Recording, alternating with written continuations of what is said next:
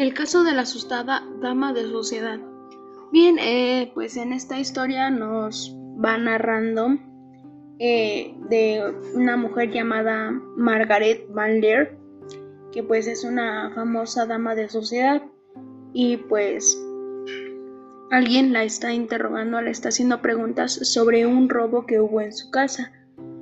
Eh, se robaron todas sus joyas y pues esta persona con la, cual le está preguntando, eh, pues dice, al final le dice, no creo que la compañía aseguradora crea tan fácil su versión. Y bien, entonces este, tenemos una pregunta que resolver. ¿Por qué sospecha de la historia de la señora Van Leer? Eh, bien, pues yo creo que em, sospecha de la historia de la señora, puesto que en un principio, eh, como sabemos, es una dama de sociedad.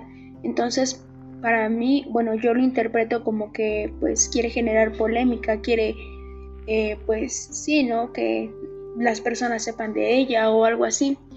Y dice que pues le robaron sus joyas y pues que no le importa el dinero, sino que le importa eh, porque tienen un gran valor sentimental porque fueron obsequiadas por su esposo.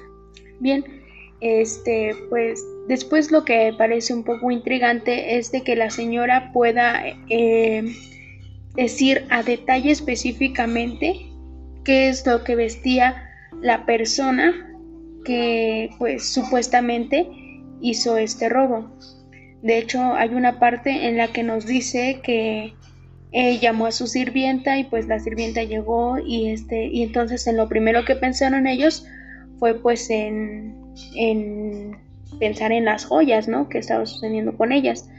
Y pues entonces este subieron rápido a la habitación y pues inmediatamente se dieron cuenta de que no estaban que alguien había estado ahí porque dicen que pues las cosas estaban tiradas por todos lados y el joyero pues estaba vacío, ¿no?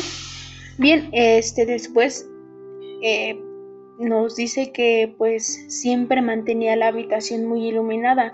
Y pues entonces la otra persona le preguntan que pues que si siempre tiene así la habitación. Y ella dice que sí, ella dice que pues le, le es más beneficioso para sus ojos mientras está viendo la televisión. Y pues yo digo que pues es algo que no es tan válido ya ves que sabemos que pues la luz daña demasiado la vista. Y pues entonces sí siento que es algo contradictorio contra ella. Y pues también otra cosa que no nos termina de convencer es de que dice que ella este escuchó también según los pasos de las personas de la persona que iba saliendo de pues sí de su casa y estaba atravesando el jardín pero pues lo que no concuerda es que ella puede describir perfectamente cómo vestía la persona y pues dice que la persona se encontraba al menos a 50 pies de distancia. O sea que es algo muy contradictorio. Y pues yo creo que esa sería la principal este, razón por la cual sospechan de la señora Banner y creen que pues esto lo armó la señora Banner con tal de crear polémica.